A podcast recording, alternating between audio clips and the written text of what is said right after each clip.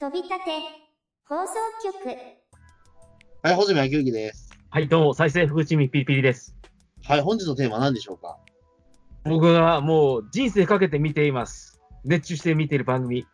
ご賞はください。ウルトラマン Z! え そこはで無反応はひどいでしょ。いやいやいや、どうしたらいいか分かんなくて。なんじゃあ、それじゃあ俺もウルトラマン Z って言えばいいのじゃあ。そうだよ。知ってるよ。 別にそれは知ってるよ。なんでそんなノリに合わせてくれないんだよ。いや、別に、いや、なんか急にやると思わなかったからね。だから僕はもう、ウルトラマン Z 好きなんですって。いや、まあそうだけど、でも別に、そこで俺がウルトラマン Z って言ったところで別にウルトラマン Z になるわけじゃないし、と思って。いいや、と思そりゃそうなんだけど、って。まあ今現在の時点では本日収録が、えー7月の、えー今日は4日ですね。うん。はい。えー現在、ウルトラマン Z が第3話まで放送されています。はい。それをお互いリアルタイムで見たところでの、まあ、感想会なんですけれども、まあ実はリアルタイムで見えてなかったんですけどね。まあ、ひどいリアルタイムといっても YouTube とかね、いろいろ視聴の仕方もあるんですけど、基本的に公開されてすぐ見てまある。一応ね、うん、今一応今日に見ましたよ、3話。ええはい。はい。でしたね。結だ構、で、ゴモラね。うんはいあのー結構ね、あのー今回パワーアップ会だったんですけど、まあこれもうネタバレも全然ありでいいのかな。あのーもうしたくない人は今今すぐ YouTube で見ろですよ、それはもう。えもう本当見た方がいいんですよ。うんまあね、うん。本当ね、僕、ネタバレって怖いんですよね。僕、あの、ホズミさんがセブンナーのフィギュア買って、あの、ソフビのタグに書いてある情報を普通に流したとき、ゲーッと思ったんですよ。その情報は知りたくなかったな、みたいな。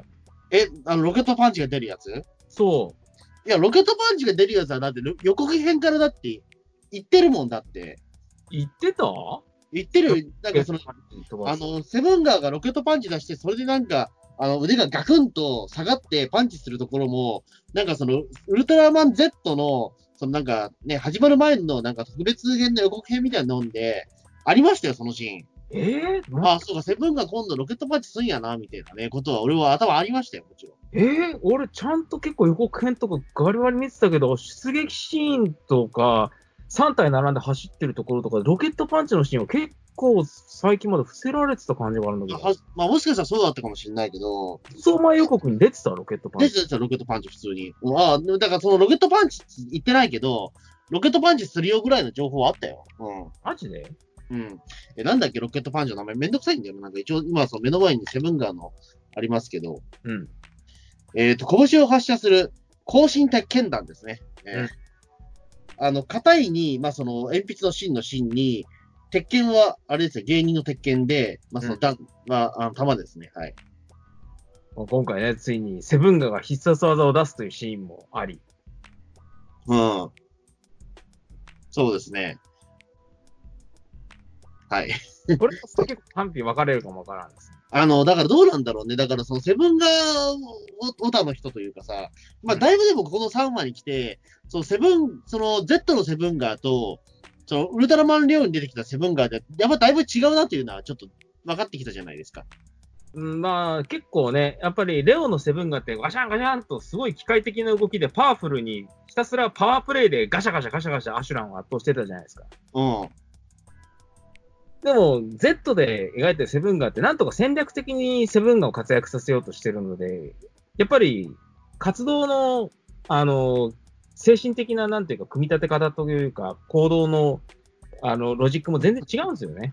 まあそもそも人が乗ってる時点でちょっと違うからね、やっぱり。うんまあ、だから Z のセブンガーとそのレオのセブンガーってもう全く違うもんだなっていうことはね、あのまあ明確になってるとは思うんですよ。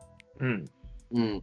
まあ、そこで言うと、だからね、まあ、Z は Z なりのセブンガーの魅力っていうのは、まあ、確かに押し出してきてるし、まあ、そのロケットパンチもそうだと思いますし、うん、やっぱりだから今んところ、そのね、えっ、と、強いんだけども、うん、なんかその、まだ仕留めるまでは行ってないっていうところで、うん。うん、やっぱだからまだちょっとその、ね、ウルトラマンの引き立て役感はやっぱあるんですよ、ずっと。うん。うん。そう、1話はね、ちょっとその、えっ、と、ちょっと互角らしさみたいなところもちょっとあったんだけども、まあ、2話3話を見てる限りだと、ちょっとそんな感じもちょっとあんま感じなくなってきたなっていう。あのーだって3話のその、ね、えーなんだっけ、その、い研究じゃないですか。まあ、3話ではね、あのー序盤、あのロケットパンチは飛ばすし、怪獣を圧倒したり、そう、あ近く、ね。すごいなっていう。あれ、ギガスやっぱぶっ殺したんですかね。いや、あれは死んだでしょ。うん、あれで生きてたらびっくりですよ。えー、ギガス。この世界、怪獣殺しちゃうんですね、ああいうロボット兵器でね。ええまあ、そのために、だから、その更新鉄拳団っていうものがね、あるわけで。うん。まあ、作劇的にやっちゃダメなパターンなのかもしれないですけれども、ゴモラが目覚めちゃって都市部でバカ暴れしてる時に、やべえ、ここはロケットパンチ使うしかないってことで、更新鉄拳弾を使わなかったっていうのは、ちょっと僕の中ではモヤモヤがあります。いや、だから、その、なんだ、ある程度、痛めつけとかないと、更新鉄拳団多分、使えないんじゃないですか。あと、結構、そのエネルギー、電池1本分ぐらい使うんじゃないですか。更新鉄拳団。ここら辺はちょっと今後。ちょっとわかんないけど。うん。まあ、多分、ゴモラアギラだったら、多分、更新鉄拳団、多分、ちょっと厳しかったと思うんですよ。打てたとしても、多分ね。うん。せっかくね、あの新しく披露した技がいきなり B パートでダメでしたっていうのは、ちょっとダメ、あの作劇的にもあかんかもしれないですけど、そう、うん。うん、まあね。まあでも、それでもまあ、全然でもね、えっ、とまあ、セブンガーはセブンガーで、まあ、ギガスレベルだったら倒せるっていうことはまあ分かった時点でよかったと思うんですけど。セブンが強いんだよね。うん。そう、だからそうするとアシュランがそんなに、ゴボラよりは強くないってことだったのかな。うん。うーん、どうなんだろうだね。だとしたら、でもあれか、ネロンガー、あいやだからあの、えー、だから、それは3話で見た感じだと、うんまあ、ギガスより、まあ、ネロンガの、ネロンガゴマラの方が強いってことでしょ、だから。あネロンがトリックプレイみたいなところで電池の消耗とかいろいろあったんじゃないですかね。まあ、相性は悪いんだよね、だからそもそも。うんロボロボット怪獣系とは。うん。うん。まあ、でも、かといって俺、ネロンガがでも俺、ねえ、その、ねえ、でん電気食うところがなくたとしても、多分セブンが倒せないような気がするけど、ギリギリ。どうなんだろうか、そこは。うーん、なんともね。でもだからセブン川に関してね、前回のあのウルトラマン Z 始まった時に話題にしなかったんですけども、うん。しなかったとか忘れちゃったんですけど、セブンガーね、あのウルトラマンレオに出てくるとき、オリジナルセブンガーと、あの Z に出てくるセブンガーって、実はデザイン結構違うんですよ。み、あ、みたいですね。でもなんかその、細かいところはだいぶ、もう手とか露骨にそうだし、何よりブースターですよ。あ、セブンのブースターって、オリあジれナじゃルないです。それじゃないんだっけこれ結構ね、あの、あ、そうだっけってなる人多い。うん。あ、そう、ないんだっけブースター、もともと。わかんない。 その1本しかやっぱ出番なかったから、ちゃんと見れてないわ。そうなんだ。あので、あと、スチール写真も、後ろのスチール写真ってほぼないやん。はい。あの、本当にもうセブンが好きな人じゃないとね、気づかないんですよ、こんなの。ねえ、そうか。ブースターないんだ。うん。言われてみればそうだったかもしれないけど。で、セブンが初登場の時にね、足のアップのところで始まるんですけど、3つ、ポチポチポチってあるんですけど、これ、伊豆淵さんがデザインやってんのかえなあ、どうなんだろえ、その、レオの、セブンガーですかう。違う違う、レオのセブンガーじゃなくて、今回のセブンガーのリファインデザインを、伊豆淵さんがややっってんのてるかでもそんな大物呼べ呼べるでもどうだろう今のウルトラマンもうああの、なんか、あのね、もう一回1話を見返せる方がいたら見てほしいんですけれども、足のアップで足の裏に3個ポッポッポっていうね、ああ穴があるんですよ。いわゆるブチ穴って呼ばれるやつですね。まあ、うんでもどうだろうそれ使えるのが伊豆淵さんしかいないんだったら、まあそうかもしれんけど。もしくはあれはいずブチ穴じゃなくて、また別に理由があるんだっていうね、なんか説明ができる人なら、ほぜひ情報欲しいんでですもいわざわざその穴開けるために伊豆淵さん呼ばないでしょ、でも別に。や、でも、伊豆淵さんがリファインする仮面ライダーのキャラクターとか、あのー特撮の、なんだろう、リファイン系とかは特にそうなんだけども、いわゆるブチ穴っていう3つの穴、ポチポチがあるんですよ、うあのところに。だから僕は初めてセブンガーの足の裏のアップを見たときにね、裏っていうか、本当にふくらはぎのところですよ。あれを見たときに、ななんじゃこりゃと思ったんですよ。ん。あ、フィギュアではそれ書いてないかな。うん。ないな。うん、フィギュアでは特にないか。うん。そうか。ブースターは全然やっぱ気づかなかったですね。うんブースター気づかないよね。うん、まあ確かにだからその武装的なものも何もないからね、そもそもセブンガンは。うんまあ、セブンがひたすらパワープレイで、あのバコバコ、あのアシュランとの戦いも、でこれどうやってとどめを刺すつもりなんだみたいな感じで、ひたすらあのパワープレイでポコポコにしていく感じじゃないですか。あのだから残り10秒あったらどうやってアシュランを倒したのかって逆に言うと、あの、佐川哲郎さんも聞きたいんですよ、逆にあれ。ああ、もしあと10秒あったらアシュランを倒したのにね、っつったけど、じゃあ具体的にどうやって倒したのか、俺今からでも佐川さんの家ピンポンして聞きたいぐらいなんですよ。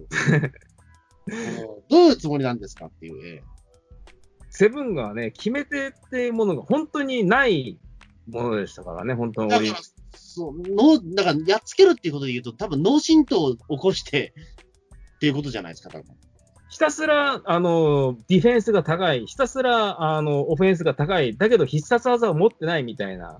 こう、なんかスーパーロボット対戦とか、なんかそういうね、RPG もので言ったら、このキャラクターどうやって活かせばいいんねんみたいな感じで、壁キャラクターでしかないですよね。難しいよね。だからそこで言うと、例えばロロボット同士だったら、例えばほら、ロボットって結局その物理的に破壊すれば死ぬわけじゃないですか。うん。で、人間の場合とかっていう、その物理的破壊ってどういうことやねんってあるじゃないですか。まあ、物理的に破壊っていうか、まあ、中枢系をやりゃいいんじゃないですかね。じゃあ、それをじゃあ、その、なんだろう、その、えっ、と、か空手で例えばに相手を、人間を殺すにはどうすればいいかみたいな話だよね。まあ、急所を狙っていくしかないですね。でも、急所を狙っていくって、じゃあ、具体的にどこだってなると、どうすればじゃあ、その空手で人間って殺せるのかなみたいな。やっぱり頭なのかな頭をまあ、首。首頭でしょ、多分。首と。だそしたら100%死ぬっていう、でも、なんだろう、やんないよね、だからそれ。あんまり。だそこで言うとやってたのは、初代マンぐらいなもんなんですよ。あ、そうなのほら、だから、あのー、強い投げして倒した怪獣いるじゃないですか。あー、うんでも、あれどうなんだろうね。あの、ほら、あの、レッドキングはそれじゃないですか。あレッドキングって背負い投げで倒したんだっけあしえっ、と、二代目は確かほら、あの、えっ、と、その、安崎公認で切っちゃってるけど、初代は、あの、結構パワープレイで倒しちゃってますよ。えー、もう一回見よう、ウルトラマン。あと、ウルトラセブンだとバド星人があれですよね。あのパ、リフティングでガーッと投げたら、ああ、そう死んか。じゃったっていう、あれぐらいのもんだと思う。これはびっくりするよ。なんだこれはっていう感じ。うん。いや、だから、セブンガー、多分セブンガーの技も多分その、リフティングでアシュランを多分その持ち上げて、落として、ああの、その、脳震盪を起こさせて殺すっていう。どうなんですかね。とにかく、セブンが本当にあれ短い出番ですけれども、1回、2回バシバシって叩かれたら、その倍の力でバシバシって叩き返して、ええ息が効かない、やられたらやり返すみたいな。ねえ、だからどうなんだよ。だから本当にどうやどうやったら倒せたのかっていうのを俺マジで聞きたいぐらいなんですよ。私も聞きたい。うん、あと10秒あったらどういう展開になってたんだよ、みたいな。もしくはあと10秒経ってたら、うんなんだろう、セブンセブンガーミサイルみたいなのもできたのかという。ええうん。これ、まあね、だからどう、どうなんでしょうかね、そこは。うん。まあだから、それで言うと、だから、その、なんだろう、その、ね、フェイバリットホールドを持たない、その怪獣みたいなものってやっぱあるわけじゃないですか。例えば、その、いえっ、と、まあ、光線技を持たない怪獣みたいなものとかね。はいまあ、レッドキングもそうだし、まあ、今回出てきたゴモラもそうじゃないですか。元は、元はね、うん。今もゴマラ、あの全然ね、構成技使うようになっちゃったけど、でも今回はちゃんと普通のゴモラとして描いてくれて嬉しかったです。え、でも 途中から光線出しちゃったやん、でも。あれ、光線っていうかくしゃみうんくしゃみというか、まあなんていうか、でもわけわかんないもの出しちゃったなと思って。あれ結構謎描写ではありましたけどね。うん、いや、だからなんかあれですよね。だからその、ねいや、そのゴモラ、ボスをゴモラというか、うんゴモラ2じゃなくて、あの、なんだろうそう、そういった特殊能力持ってるゴモラってもう、ここ10年ぐらい、まあそうじゃないですか。まあ、ウルトラ銀河伝説とかそこら辺あたりからもう本当に。そう、だからあの、まあね、大怪獣バトルが、まあ、そのは武装ゴモラだったんで、いわゆる。ええまあ、そっからもうゴモラといえば、もうああいう、ね、光線技も出すやつってなっちゃったけど、ううんん。もともとはパワーファイターとして、パワーで押す出ししかなかったんだけども、でも今回の Z はオーソドックスなゴモラを見せてくれてよかったなって感じ。うん、ね。ただ、おそらくあの、ボヘーってやったやつが、あれがプロレスのオマージュなのか、花粉症なのか、ちょっとよくわからなかった。あーねえ、どうなんでしょう。ま、 まあ、ていうか今この6月というか、まあ、7月に入ってさ、はい。 花粉症ネタって、なんでと思うけど。まあ、ななんかいろいろずれちゃったんですかね、コロナとかのせいで。いや、どうだ、でも、いや、もともとだってウルトラマンはだってこの季節に始まってるから、7月に始まるから、うん。あんま関係がないんですよ。6月、7月に始まるから。そうだから花粉症はもともとだから、そのね、えニュージェネレーションのウルトラマンは、値段にできないんですよ、花粉症っていうのは。だからもう季節性とか関係なく、もうあえてやりましょうってことなのかな。なんじゃないですかね。だから今、そのニュージェネレーションって、そのいわゆる半年間で、そのね、6月から12月までやるわけじゃないですか。うん。だからクリスマスネタは挟めても、うんお正月ネタは挟めないわけですよ。えー、うん。マジか。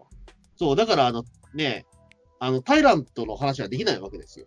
え正ー月、じゃないから。ええそうなんだ。 うん。まあ、タイラントお正月要素一切いらないんだけど、あの話、そもそもが。うんまあ、まあ、ちょっと、ウルトラマンたちの戦いと、ストーリーの描写がすげえ乖離してるす、なかなかの改作ですからね、あれは。まあだからね、正直、ウルトラマンの話となんでその自転車乗れない少年の話がリンクしてるんだってわけわかんないから。普通に改作ですね、あれは。ええまあね、だからまあ今はとりあえずだからさ、半年間しかその新作ウルトラマンできないから、まあできないイベントってたくさんあるから、そのうちの一つなんですよ。結局花粉症っていうのはね。うーん。だから今はその季節外れの花粉症を発症するという、ええええええまあ、結構、やっぱり、まあね、こんなことになると、こういう世の中の情勢になるとは思ってないからね。まあウルトラマンはでもそね、まあもともとでも6月スタートっていうのはきずれてないから、まあまああんま関係がないとは思うんですよ。その3密とかはやっぱり、ええいや、今のところそういうところはななさそうじゃないですか。ねいやでも、なんか僕のやっぱり感覚的にもう、ああいうみんなの集まってる指令室とかで、へくしゃーとかってくしゃみするって、おお、やべえよみたいにね、反応してああいるんですよあれは確かにちょっとね、今今さやるとちょっともうやべえなっていうシーンになるけど、うんなんか、やべえなってシーンっていうか、そういう感覚をなっちゃうんですよね、現あ実わかるわかる。うん。あの、普通にだってあれね、地球防衛軍じゃなくなかったとしても、おい、何やってんだおめえっつって、本当に胸ぐらつかまれてもおかしくないと思うんですよね。今の社会がそういう風になっちゃってるからね、なんか変な捉え方をしちゃうんですよ。 だからみんな本来あれ、マスクしてなきゃいけなかったりとかはあるのかもしれないけど、ね、そうそれだとあの世界でコロナがはびこってることになっちゃうから、それはあくまでもああまりにもちょっと現実とリンクさませあてまあまあ、けどうんそうだけど、うん。だけやっぱり我々の今過ごしてる現実がもう歪んでしまってるんですよね。まあそうなんですよね。いや、だからこそ、あのー今やってるウルトラマンってやっぱフィクションだし、まあね、別の他のドラマもそうですよ。うんまあね、浜崎あゆみのドラマにしても、半沢直樹にしても、今見たらやっぱりおかしいと思うんですよ。うん。うん、うん。だからまあまあ、そ、ね、そこはそことしてね、まあ、うん。ただちょっとやっぱり今ちょっとな、ね、あのーちょっとゾワッとしちゃうところありますけどね。なんか僕らのね、かあの本当に根底的な価値観っていうか日常っていうのはすごい壊されてるんだなっていうのをね、Z の3話を見て思ったんですよね。うん。たかが主人公が花粉症でね、みんなの前でくしゃみをバーってするだけで、やばいやばいって思っちゃうっていうのは。いや、そうでしょう。だから、あの、ね、加藤ちゃんの、だから、その、くしゃみ芸とかもうできないんじゃねえかなっていう。ええうーん、それをね、わざわざ新ネタとしてこのご時世にやってくるっていうのは多分相当悪質かサイコパスですよ。ああ、でもさ、まあでもそうか、よりによってでも、その、ね、ドリフのうちの一人が死んじゃってるからな、コロナで確かに。それは確かに不謹慎になっちゃうな。うん、いいや、その相当不謹慎っていうか、もう、サイコパスですね、普通やいに。やいや、うん俺マジで今気づかなかったわ。えもう、サイコパスね。えななんでですかあなたサイコパスですよ、やっぱり。なんで、いや、いや、マジで俺気づかなかった。ああ、そうか。普通いや、だからに普通にだからさ、くしゃみ芸というのは加藤茶だったから、だから加藤茶のくしゃみ芸ってもう、だからできねえなと思ったら、ああ、でもそうか、いろんな意味でできねえわ、というように思っちゃあうんできねえっちゅうんで。できねえわ。うん。そうやな。うん。あとまあ、は、そそんなわけで、まあ、ね、ねまあ、つ志村けん追悼会ね、配信しましたから、まあ、ぜひまだ聞いてない方は聞いていただいて、ええあとね、あ今回パワーアップ会だったんですけれども、はい。ちょっと、メダルを渡す描写が結構ベタでびっくりしましたね。うん、まあね、うん、ストレートですよね。ももう1回ぐらい変身解けるぐらいまで勝てなくなって、どうしたらいいんだろうみたいな時に、もしかしてメダルがみたいなぐらいのひねりはあるのかと思ったら、ああ、あれはメダルだみたいな感じで、もらいに行くんじゃーみたいなことになるうと、もうん。いや、だから、なん、なんだろう、もうちょっとどメダル探しにドラマがあるのかなと思ったら、そうでもなく、うん。うちょっとびっくりしましたね。こんなサクサクいってしまうぞ、みたいな。まあそういうことなんじゃないかな、まあやっぱり。まあ考えてみたら、その3話で、まあそのパワーアップイベントがあるっていうのはちょっと早いけど、確かに。うんまあそんだけ出さなきゃいけない事情はあるんだろうけど、早めに。うんまだこれから本当に盛り上げる要素いっぱいあるんだろうね。でもこの後も例えばその、今回だからそのベベータスマッシュでしたっけうん。うん、多分もういくつか多分そのね、パワーアップイベントあるとは思うんですけど、まあ絶対あると思う。うん。ウルトラマン80のメダルとか、ウルトラマンキングのメダルを使うなんかがあるんでしょまあ確かにね。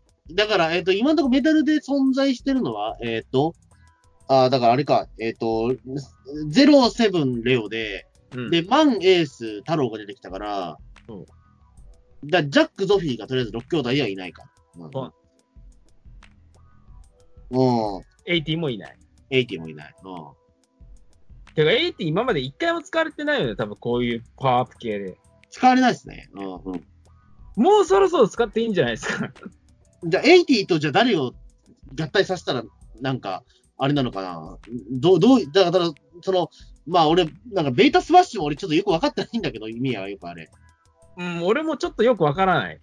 いや、だからその、い、なんだろう、えっ、と、パワータイプとして、その、ねえ、っ、と、その、マン、エース、太郎なわけでしょでもね、あの、やっぱり今回分かったんですけど、エースから受け継いでるだけあって、構成技も得意というね、あ、その、だから、えっ、と、なんだっけ、えっ、と、そのなんか、バーチカルギロチン的なやつ出したでしょ、あれ。必殺技を繰り出しましたよね。そうそうそう。うん。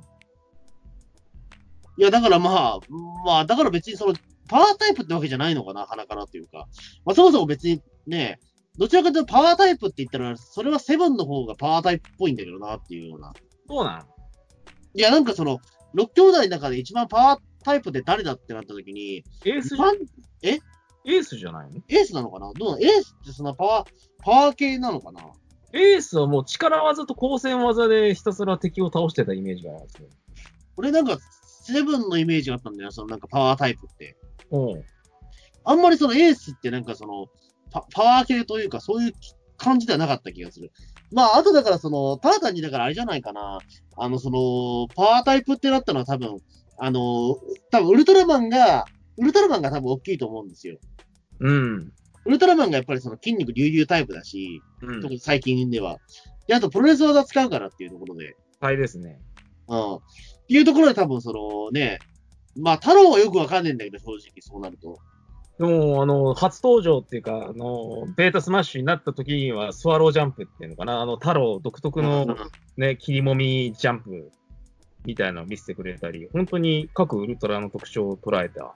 おーななんかでも、その3人の声が合わさって、すごく気持ち悪くなってたのを感じたのは俺だけですか、でもあれ。え、あの、最初のスキャンして、ヘアチェーンハーっていうところですかそうそうそう。で、その後、そう戦う時もなんか、なんか、うるよよよみたいな感じになったじゃないですか、なんか混ざって。そこは本当に不思議なんですよ。あの、必殺技の時に本当にびっくりしたんですけれども、あのーこのウルトラマン Z って地声がレオみたいに変なんですよね。うん。で、今回第3話では変な声のままひたすら突き進んでいくんですよ。うん。これは演出的な狙いなのか何なのかちょっと俺ちょっとびっくりしたんですよね、これ。ね必殺技先の時も、うわーみたいな感じえ。で。そうそう。だからなんか、今でもゲロ吐きそうな声になってたから、だから、あれはでもどちらかというと、あれはベータスマッシュの声なんじゃないの違うのかな、あれ。いやでも、あの、Z も、あの、Z の普通の、あの、アルファのフォームでも、あ、そうか。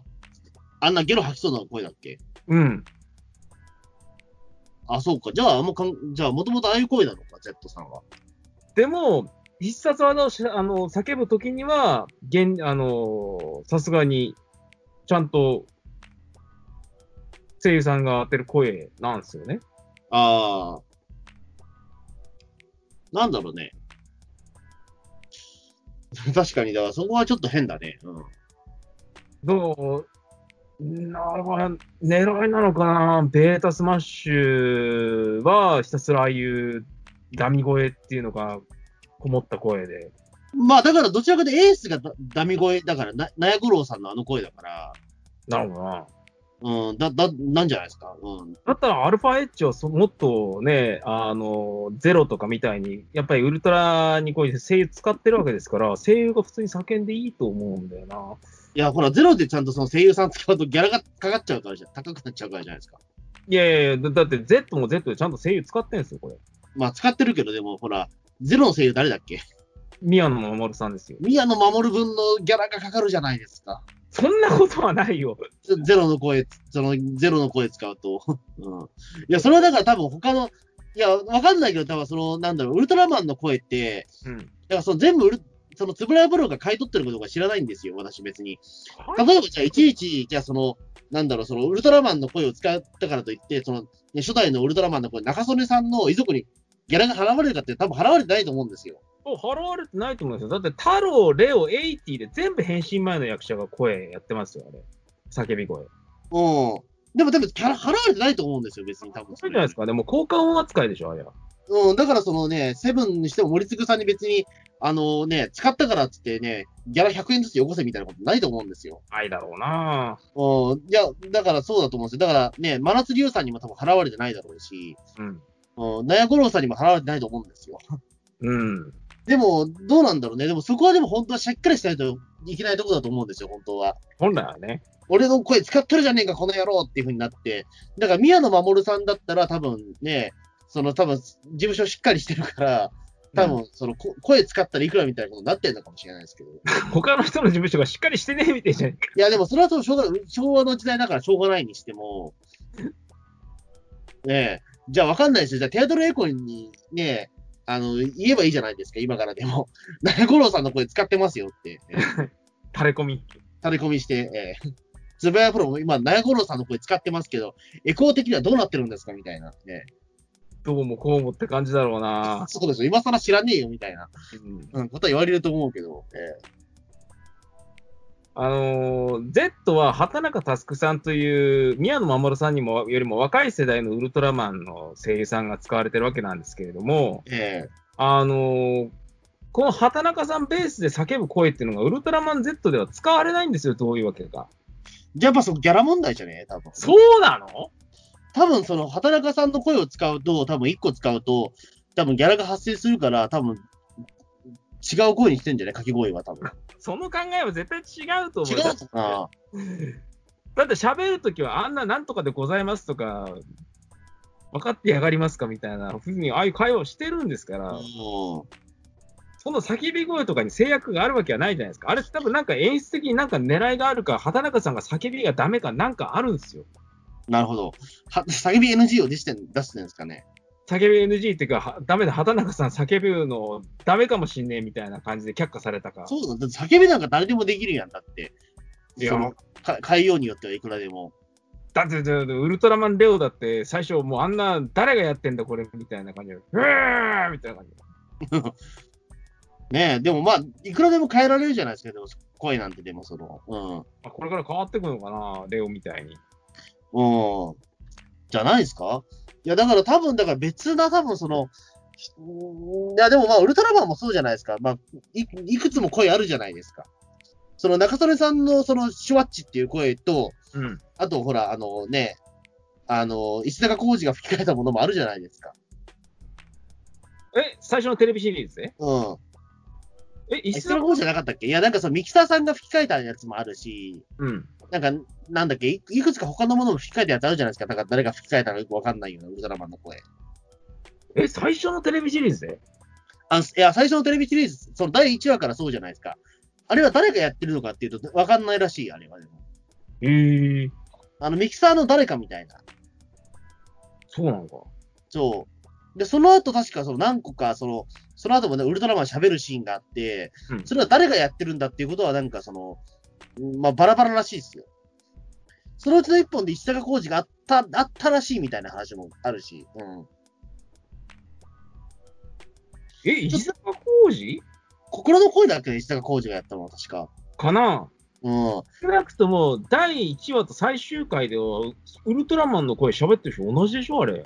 まあ、そうらしいですけどね。うん。でも、あそこまで声変えられちゃったらわかんないんじゃないですか、誰だかもまあ、すげえエフェクトかかってますけれども、う。うん。だから多分、まあ、ギャラ問題っていうのは、まあ、あれかもしれないけど、うん。まあ、そこは多分、意図してんじゃないの、多分。うーん。だから例えば、だからそこで言うと、ほら、あの、メビウスの人みたいに、引退しちゃったらもうそれで声が控えられませんみたいなことにしたくないからじゃないだろでも、メビウス、なんだかんだで、フィックスの声優さんつけて、なんあの出したい時には出せるようにはなってるみたいなんですよね、メビウス。う。掛け声はどうなってんのかなだかいや、そこはライブラリー音声から、せやっーぱそうあるらんでそ、こはだから未だに五十嵐さんの声なんでしょだから。基本的にもうそこはウルトライズムですよ。じゃそこは別にもう五十嵐さんに別にもうね、あの、ギャラ払われてないわけでしょだからまた。多分払われないでしょうな。そこはもう、つぶらや、マルシーつぶらやプロデューサーが、その五十嵐さんの声をいただきましたってことでしょ、多分永久契約になってるんでしょあれ。うん。あどうなってるんですかね、ウルトラの叫び声契約っていうのは。それ詳しい人いたら誰か教えてください。 ええうん。まあね、だからまあ、その、まあいろいろ不思議なんですよ。だからそう思うとね。うん。あの、ウルトラマンってだから言ってしまうと、その、キャラクターとして永遠に残るものじゃないですか。この先もう50年以上は絶対。もう消えるウルトラマンって切ないよね。そんな時代がなくなったウルトラマンって、まあ、なんだっけ、ウルトラマン入れ光人ぐらいなもんだと思うんですけど。入れ光とタイアップした、ウルトラ入れ光人ぐらいなもんだと思うんレでアす。スでしょ、普通に。いや、ゼアスの次あったんですよ。何ウルトライデミス人って。いや、そうそうそう、な名前が正解だったかわかんないけど、イレベチとウルトラマンが、なその、つぶやプロが、そう、ゼアスの後あったんですよ、一回それ。えー、 確かね、なもう、そんな人を消されてると思うんだけど、確か。それ多分ね、あのーなんていうか、 あの大怪獣バトルザ・ムービーのとこ出てなかったと思うんだけど、あの人たちは。デザインがまで出来上がってたのゼアスいや、いやあ。る。いや、あるある。うん。着ぐるみがある。うん。知らなかった。うん。だからそれぐらいのもんだと思うんですよ、多分、その、いなくなるっていうのは。いなくなるっていうか、それはもう始まりからいなくなってるからな。そう、だからね、ウルトラマンって、だからそこで言うと、あの、やっぱり、影響に残っちゃうもんだから、そのね、やっぱり声とか大大事というかさ、うん。あのーなん、まあ別に、なんだろう、消えるとかそういうことじゃないかもしれないけど、やうんっぱそこはね、うん、すごく気使ってんじゃないですか、やっぱり。ええダイナって相当冒険してる作品なんだよな、やっぱり。今、あのウルトラマンどこでどうしてるかちょっとわからないっていう、失踪ウルトラマンですよ。うん。あ、だ不祥事を起こしたってことで言うと、まあ、あの、コスモスはだからあれでしょ、だからまあ一応その、えっ、と、まあもうとりあえず冤罪が分かってもなってるけど、うん。あの、ベリアルがだからあれでしょ、だからもう元の声は使えないのかもすでに。まあ、ちょっとこのご時世までいっちゃうと、もう厳しいですよね。でもベリアルはでも正式にその後釜がいるから、う持んっ。ていいと思うし、うん。でもあれってやっぱり、あのね、あの、もともとのベリアルの人がリアルでベリアル的なことをしてしまったがゆえに多分変わったと思うんですよ。まあそうですね、うん。で、多分、じあのタイミング的に今こういう事務所騒動っていうかあれもなかったら、ベリアル元の声に、元の人になっててもおかしくないいや、でも戻らないみたいで、も、あの、ジードの時点でうん声変わってたから、うん。もうあの、宮迫さんじゃなかったんですよ。多分ダメなんだろうね。だからえ映画限定の多分設定みたいなもんだと思うんですよ。そうなんだ。うんそうそう。だから、あの、おそらく小泉純一郎のキングと同じようなノリじゃないかと。うーん。いまだにだってそのキング、まあ出てないけど、出たとしても小泉純一郎またやってくれませんかってならないと思うんですよ。やってほしくないわ。普通に、あの、清川ゲームさんでいいじゃないですか。え、でもね、いや、旧川元々さんとあと増岡宏さん、二人だけど、 うん。ねえ、でも、どうなんでしょうね。うー ん。でも、最新作はでも一応その、小泉純一郎ってことになってるから、えー、うん、一応、ジードの時に、え、キングって喋らなかったのえジード、ジードにキング出てんだよね。あ、出てるけど出てない。出てるけど出てない。あの、フォームだけだったと思う、確か。キングの力だけなん だ。キングの力だけ借りてるみたいな感じ。うん。だあそこはだから別に小泉純一郎の力を借りてるわけじゃないんですよね。うん、小泉純一郎の力を借りるってすごいな。まあね、でもまあ、まあしょうがないじゃないですか。一応でも、ウルトラマンキング小泉純一郎なんだから。であれはもう一発芸みたいなノリじゃないですか、はっきりでも一発芸だっていう割には、だってその、なんだっけ、えっ、と、ウルトラマンちっちゃな西岡徳馬とかは、ね、一応あれフィックスなわけじゃないですか。言って。うん。まだ降板してないのに西岡徳馬でも多分。でもしてないっすね。だよね。だからあれはフィックスなんでしょだから西岡徳馬っていうのは。でしょうね。で、あとほら、あの、ウルトラの母は、だからあれでしょあのー石田純一の嫁でしょ本当は池田雅子さんのはずなんだけどな。うん。まあそこはでももう変わっちゃってるし、変わるだろうん。まあいくいくつだと思ってんだっていう。えう。いくつだと思ってる以前に、あの演技はねえよ、いくらなんでも。えねえ。まあだから結構そこで言うと、まあ、う声も変わっちゃうんだけど、移り変わりも激しいし。うん。うんまあね、まあ、うん、まあそこで全然まあしそ信用はできないという感じではあると思うんですけど。え何が信用できないんですかいや、だからそのウルトラマンの声っていうのも、まあ、こぽやっぱコロコロ変わっちゃいますからね。うーん、でも鉄板の一声っていうのは、やっぱりどいつもこいつも持ってるって感じではないですかでもほら、あの、いや、今回だからそのウルトラマンね、ジェットも見て思ったけど、だからほら、今だってそのウルトラマン太郎は石丸さんじゃないですか、ずっと。そうですね。でも、ほら、あの、変身するときはやっぱりあの、ターなんですよ、やっぱり。はい。あれは篠田さんの声の格好でしょ。でもあれはだから別に篠田さんにやっぱお金払ってるわけじゃないさそうだから。うん。うん。だからそういうことなんですよ。だから、あ別にだからその、掛け声とその本ちゃんの声が違うっていうのはあんま俺気にしてないかな、そこは。ああ、そうなんだ。なんかね、俺はちょっと初めてだなと思って、大抵こういうウルトラマンに声優が当てられたら、その声優の声で、へーみたいな感じで叫ぶような、みたいなのが、なんでこんな、うーみたいな、ね、あの、まさにウルトラマンレオ現象ですよ。なんでこんな声にしたみたいな。もしかするとここからだんだん明らかになるのかなと思う。まあ、かもしれないですね。ただ単にその、三つの声を合わせたから、 おかしなことになっちゃってるのかもしれないけど。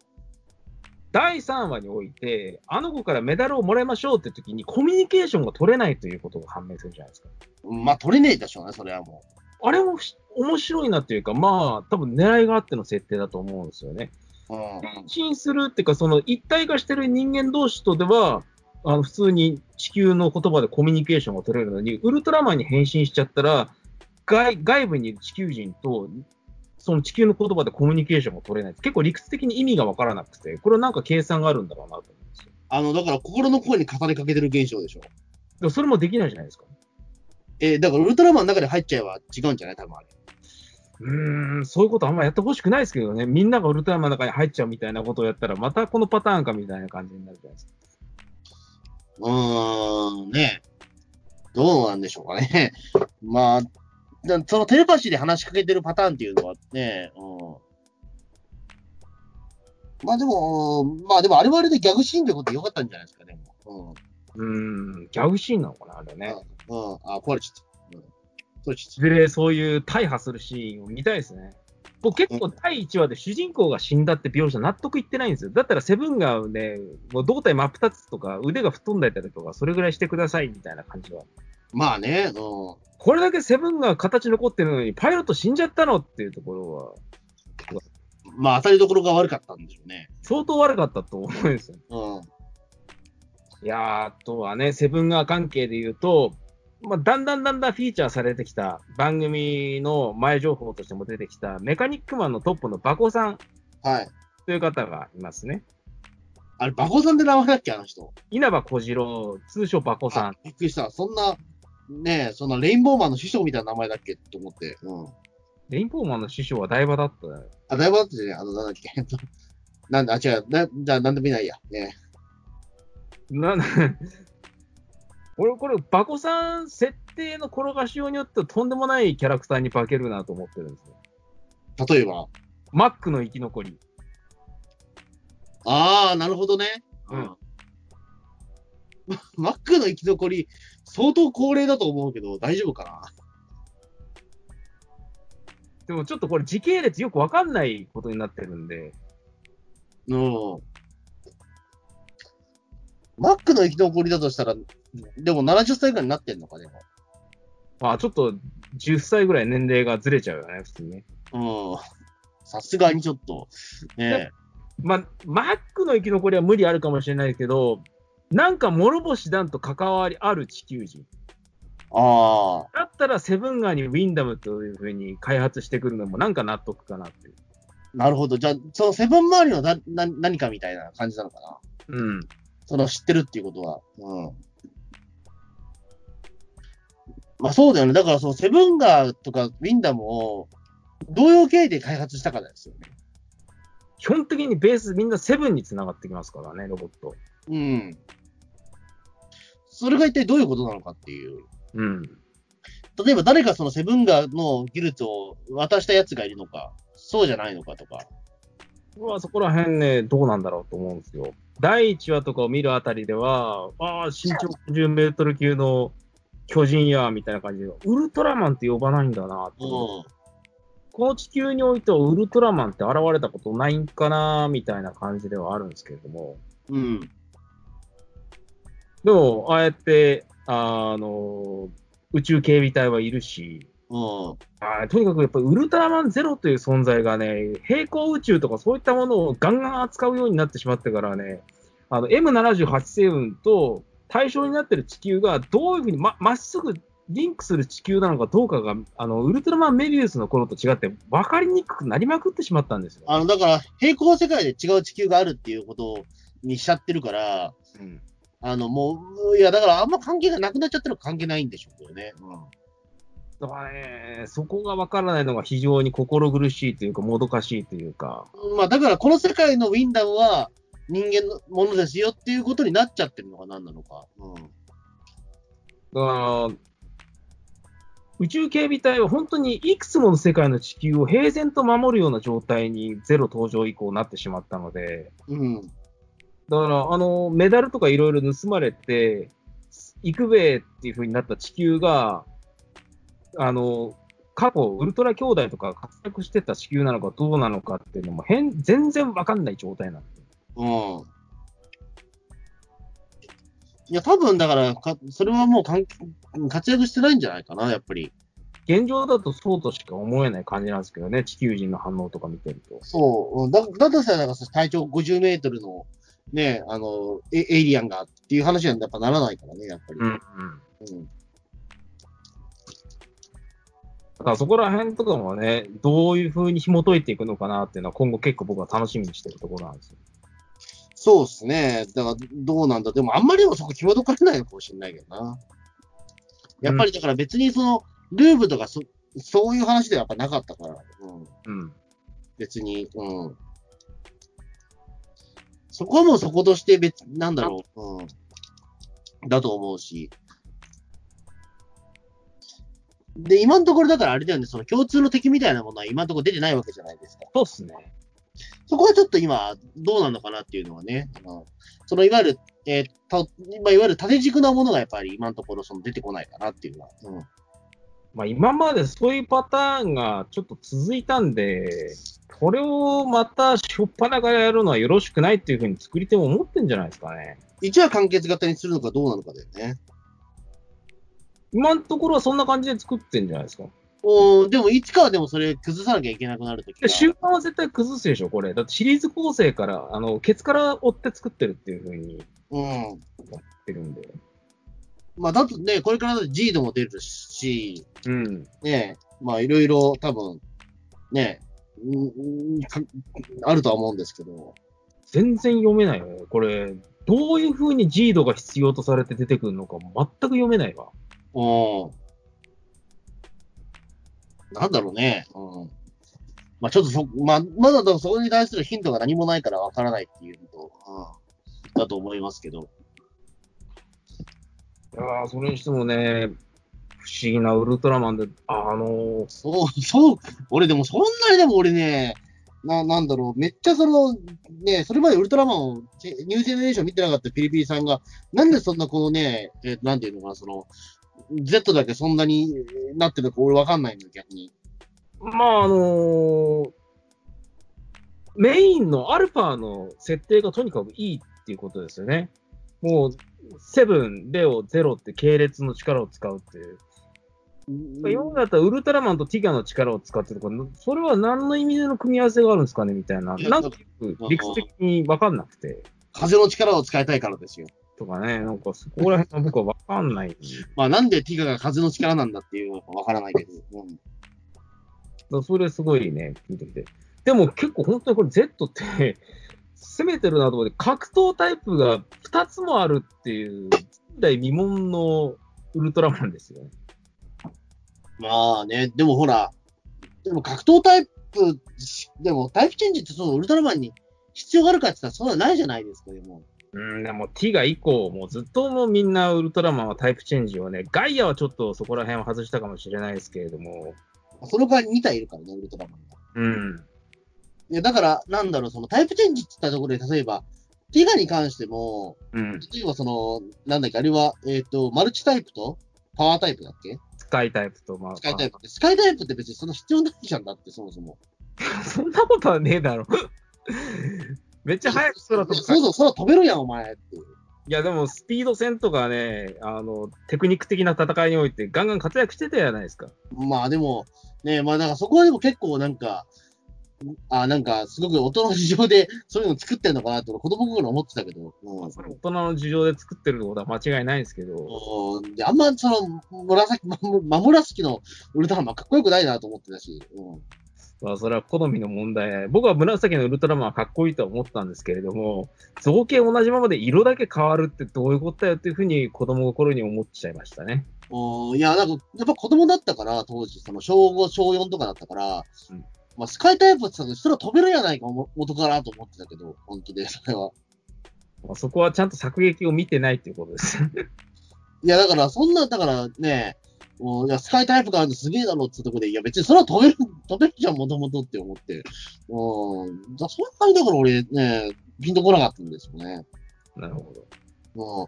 で、あんまりウルトラマンって結局、だからその、ねえ、なんだろう、その、えっ、と、例えば仮面ライダーの、なんだっけ、その、クークーガの、うんそ。のフォームチェンジだったら結構明確に理由があるわけじゃないですか。武器、武器ごと変わるから。だ かティガだってあったけれども、クーガーはまあもっと顕著でしたよね。ら武器、だからあれはわかりやすいんですよ、言ってしまうと。だって武器が変わったから、その色が変わるっていうのは。うん。別にそれはまあ、大げさだけどわわかるわけですよ。うん。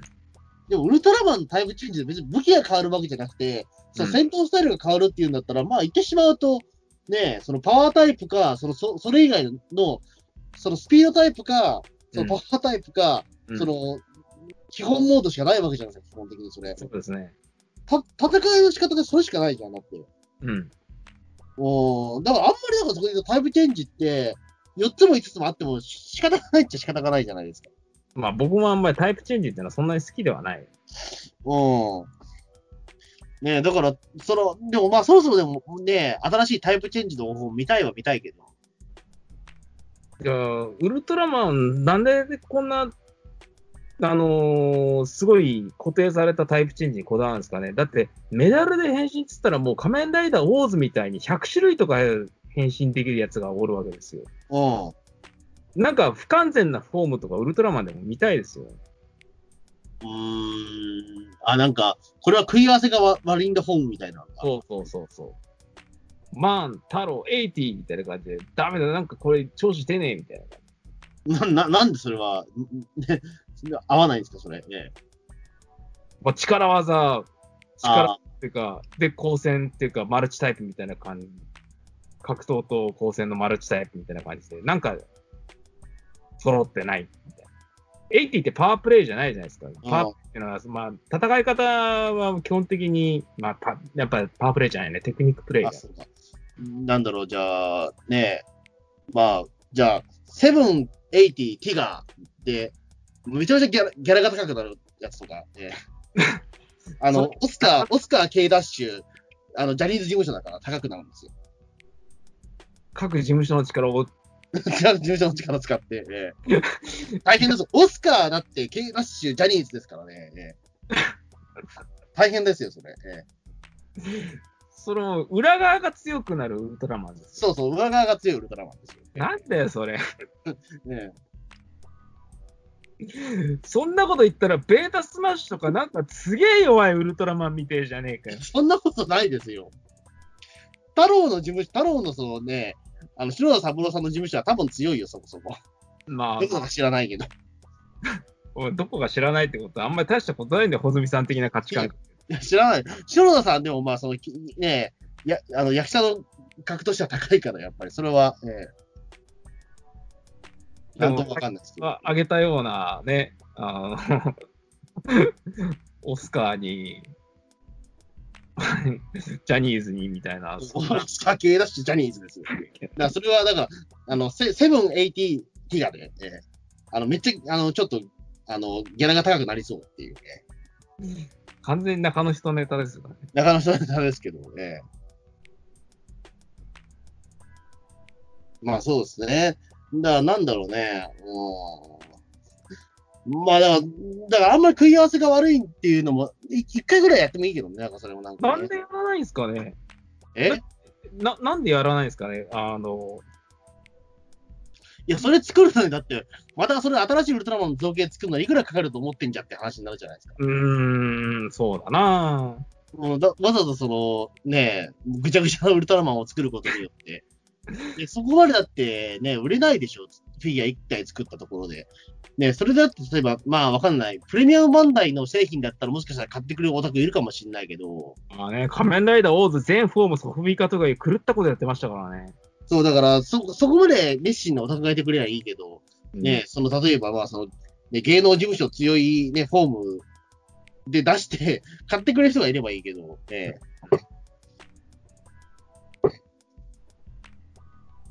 なんかなフォームチェンジもう少し、いろいろ頑張ってほしいんだよなウルトラマンも。うーん、まあ、ももともとがだから、それはね、まあ、うんまあ、結構無理はあるんですけどね、ね確かに言ってしまうと。うん。もともとがその独立したヒーローだからさ、うん。うん、そのね、やっぱりなんかその、ほら、ルルーブでもあった、その、あの、ティガが風の戦士とか、ね、あの、なんか、ウルトラセブンが刃の戦士みたいな、そのわけのわからない、その一文字ね、くくりみたいなことになったりとか、ね。うん銀河水の戦士、いや、水のフォームなんか一度もやってねえじゃねえかよ、みたいな。ああいうこともあり得るわけじゃないですか。うんだね、もともと結構そこは無茶、無茶があるんです。やっぱりね、設定だらけなニュージェネレーションっていうのは。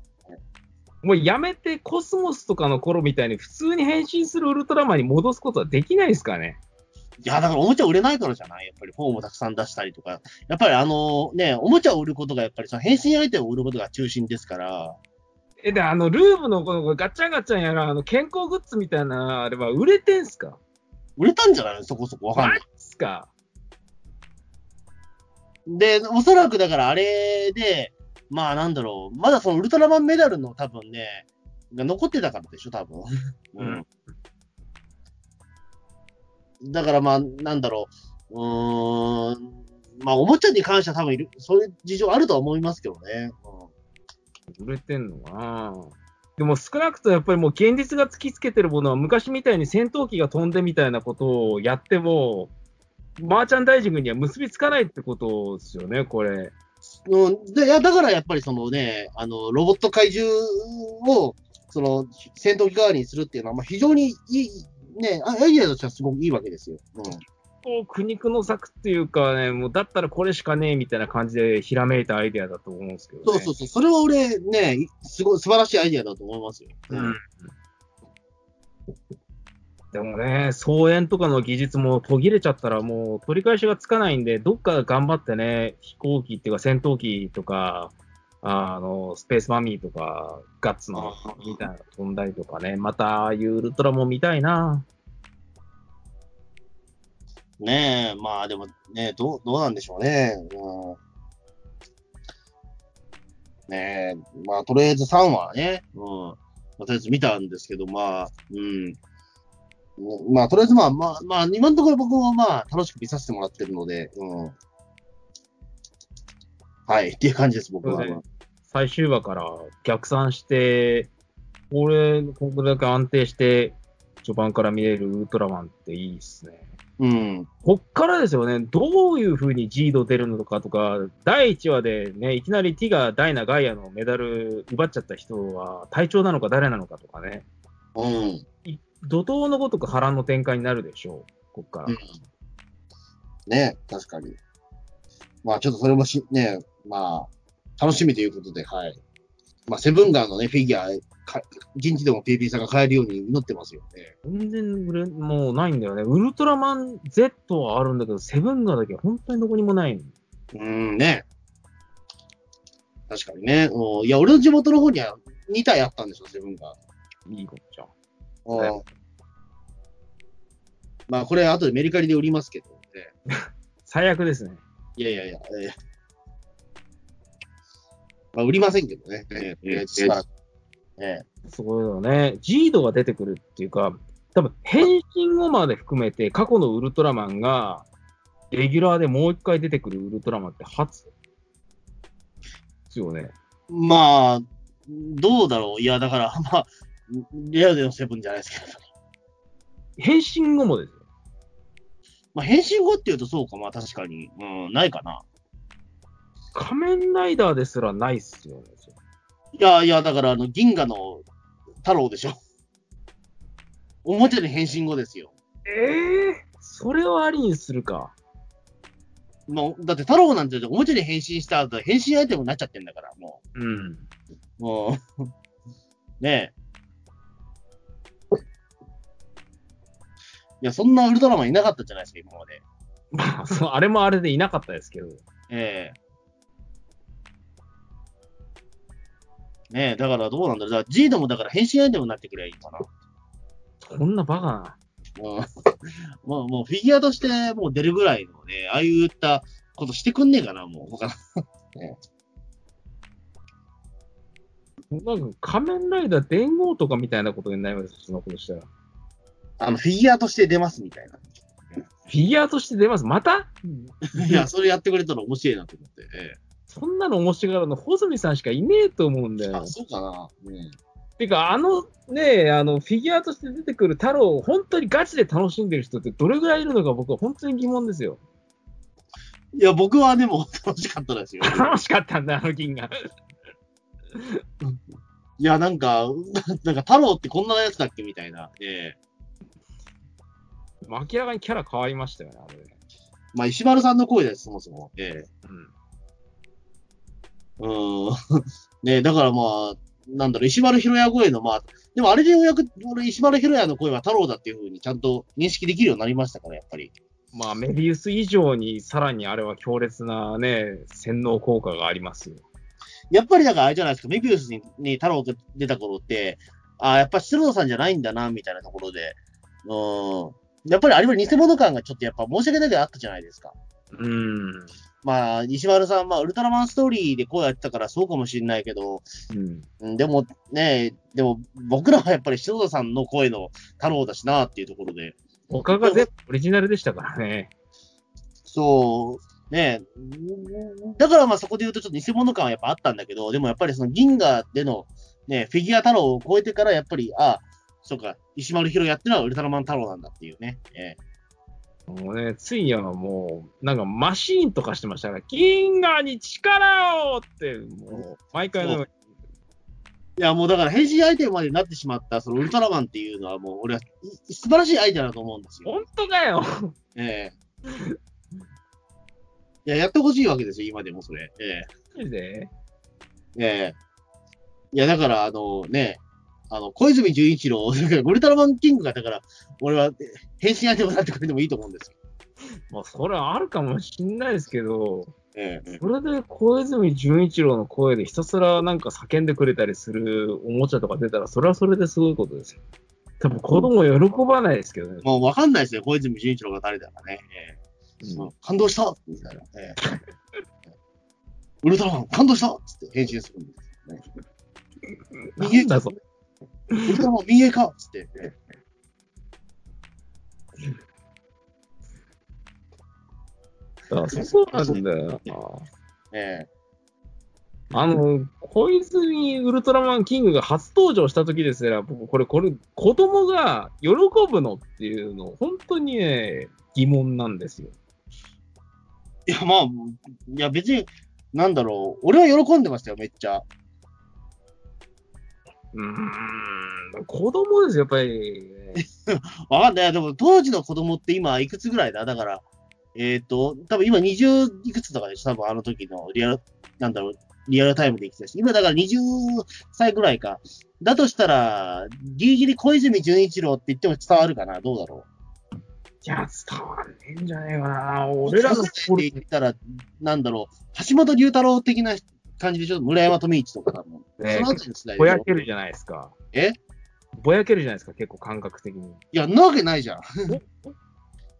ええ村 ねえ村山富一とか橋本龍太郎なんて、ねえ、だって俺は、ねえ、あの、やっぱり95年あたりっていうことを考えたら、あやっぱ橋本龍太郎の名前、やっぱり顔浮かぶもん、ポーってやっぱり。そんな幼い頃からそんな政治意識してたの大好きでしたよ。ええうーん。やっぱ橋本龍太郎、やっぱり、あ、やっぱこの人はイケメンだなって、まあ当時イケメンって言葉はなかったけど、やっぱりテレビ見てましたからね、やっぱりあれ見て。で、村山富一っていう人はやっぱ眉毛すげえな、みたいなのがね、ええそんな子供いるんすね。いますよ。ええうんじゃあ、やっぱあれかな、ウルトラマンサーガでいいんだよね。あの、東国原さんとかが、ああはいはい。こうバット星人の声やってるとか、もう喜ぶ子供いるのかな、やっぱり。いるんじゃないの多分。いるのか。うん。ねえ、やっぱりせ、せ、まあ、東国原知事っていうのは、まあ、元タレントだからさ、あんまりあれかもしれないけど。でも、小泉純一郎みたいな、その、総理大臣が出るってあんまないやん。だって、まあ、まあ、まずないやん。あんまねえっていうか、 あのー仮面ライダーとかガンダムとかね、そういういわゆる、本当にこういう体系づけられた作品において、前代未聞なんですよね、普通に。ええいや、そうなんですよ。だから、俺は、だから、あれはすごい俺は英断だと思うんですよ。何が英断なんだいやだから俺、小泉純一郎がウルトラマンに、そのウルトラマンキングで出るっていうことだけでもう俺、お腹いっぱいなわけですよ、それ。えうわあなたが単純に文春とか、なんかそういうおかしいネタが好きだからじゃないですえ、いか。や、もともとそういうわけわかんない、その、変なこだわりか、こだわりを見せるキャスティング好きなんですよ。だからほら、あのね、その、ちょっと例は古いけど、帝都大、帝都物語で、うんそのほら、あの、学天則を作る西村誠博士の役は、その、実の息子である、その西村光がやるっていうね。マニアックだな。ああいうことですよね。俺、あれ素晴らしいなと思うんですよね、やっぱり。まあ、それはやっぱり西村公にやらせなきゃダメだろうなっていう。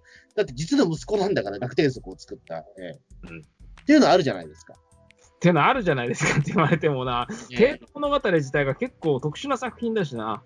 いや、だからあれとかは本当に奇跡の作品ですよ。キャスティングに関しては。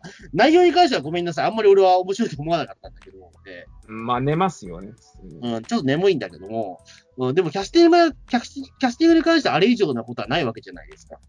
うーんあんまあんまりもちょっときょ印象が強烈すぎて、他のキャスティングってあんま思いつかないですね、あれは。まあ、とにかくキャスティングだけっちゃキャスティングだけなんだけど、やっぱり、ねえ、ねえ、やっぱり加藤、魔人加藤のやっぱり島田久作っていうのも、あれはね、もうあれ以上のハマりはこれ、もうわかんないもん、やっぱり。でそこで言うと、やっぱりウルトラマンキングの小泉純一郎っていうのも、やっぱりそこは、ね、イズムとして僕は大事なイズムだと思うんですよ。 どういうイズムなんだよ。だったら前兆とかなかったらおかしいだろえどういうことですかう。だからやっぱりそういう系列っていうか、キングはなんか、あのーその時に、わあ、この人みたいな著名人が、ね、レオの頃から声を当てるとかさ。うんまあね、だから、そこで言うと、やっぱりその、あの、あの、ね、大怪獣バトル限定の、まあ、設定だったのかもしれないけど。いや、としか思えないですよね。まあ、それでも良かったんですよ。そのひとときの夢ということで。うん。ウうーん。ルトラマンキング、小泉純一郎っていうのは。うん。あん、ピンとこないですかいやピンとこないっていうか、あ何もありがたくない。そっか、うん。そんなもんなのかな ねえ。いや、僕はめっちゃ好きなんだけど、まあ。周りにいるんすか、小泉純一郎、ウルトラマンキング好きな人。いるんじゃないですか いるんじゃないですかって。うんわかんないけど。なくて、いるんじゃないですかなの。いや、あんまりにもあれね、すごいキャスティングだっていうことで、あんまりみんなピンときてないからじゃないですか、多分。ピンときてないというか、普通にありかなしかのどっちかでしかないと思うんですうけん、ど、僕は断然ありっていう、えまあ、穂積さんはああいうの好きだと思うえんですそうそうそう。うん、あの、えーでも PB さんは全然なしなんでしょ、あれ。なしですね。なんでじゃあ、その清川元もさんつかなかったみたいなうん。感じですか、やっぱり。そうですね。ああ、なるほどね。うん、まあ、その気持ちもわからないわけではないけど。使ってほしかったですね。うーん、ね。だからもう最後の演説のシーンのために、なんかね、なんか、シチュエーション狙いっていうか、もう本当に出落ちみたいな感じなんですよ、僕から言わせてもらういや、出落ちですよ、だから。と。そんなんいいんすか、え、いいんですよ、別に。ええウルトラマンというものが怪我されてるような気がして、も う、そうですああ。あーって感じですよ。だって、ほら、昔ね、都知事になる前の青島幸雄も出てたじゃないですか。青島幸男が怪獣になったり、青島幸男がウルトラマンになってるわけじゃなくて、あくまであれ、ただ普通にゲストだからいいんですよ。だから、例えば小泉純一郎が、うわーとか言って逃げ惑ってる慣習みたいなのとかね、あの政治家役みたいな感じで、あのね、あの、シン・ゴジラでも、特捜最前線でおなじみ、横光さんが、ガチの政治家がガチの政治家をやるってことやってましたけどああいうのだったら全然いいじゃないです か。ええウルトラマンキングなんですかみたいな感じなんですよ、僕。やっぱでも、総理大臣やってる人だからなっていうね、ええそれはやっぱり。もう、俺はでも、あれはでもいいいいキャスティングだと思うけどな、あれを決断、なんかその、ゴーサインを出した人はすげえなと思うというか。すげえよ、普通にそれは。もうだって誰もそんなことだって、恐れ多くて考えられなかったわけじゃないですか。いい意味でも悪い意味でも本当にすごいことですよ。ええそうですよ。うんだからそこは俺はね、うるね、やっぱり忘れてはいけないと思うんですよ。でもそんなこと言ったらもうね、そういう自己的なものを起こした人は誰でも正義なのかみたいなことになりませんか。いやいや、別にだからあれはいいんですよ、ウルトラ。まあ、じゃあやっぱりだからあれじゃないですか、宮迫博之のじゃあベリアのもね、まあ、あの映画限定だったってことにししちゃえばいいわけですよ。ええうーん。まあね、あれはああいう、その、なんだろうね、あのーお祭りだったと思えばっていうか、そうね、困ったことに宮迫さんは普通にちゃんと演技してんすよね。 そう、ええアベンジャーズとかもそうなんですけど、最初はちょっとやばかったんですけど、普通に第2作あたりからもうザ・ホークアイになりましたから。うん。いや、だから、宮迫さん、だから今ね、その、なかなかのっぴきならない事情で今テレビ出れてないけど、まあ、本当はでももっとね、役所として活動していい人だったんだけどね。まあそうまあです実ね。力はある人ですから。うん。うんまあ、そんなわけで、じゃあ、ウルトラマン Z の2話から3話の感想という、まあでもほとんど感想してなかったですね、でもなんか。なんかね、あまりいろいろ本質的なところに触れると、なんか、ただのネタバレみたいになってしまうのかな、みたいな感じで。あ、そう、うん。まあそんな感じで、じゃあ、まあそんな感じで、じゃあ、今日もウルトラマン Z, Z の感想だ、Z の感想でいいのかなうん。まあ、不定期にね、こういうのやっていきたいですね。わかりました。じゃあ、そんな感じで、じゃあ、どうも、お疲れ様でした。そうです。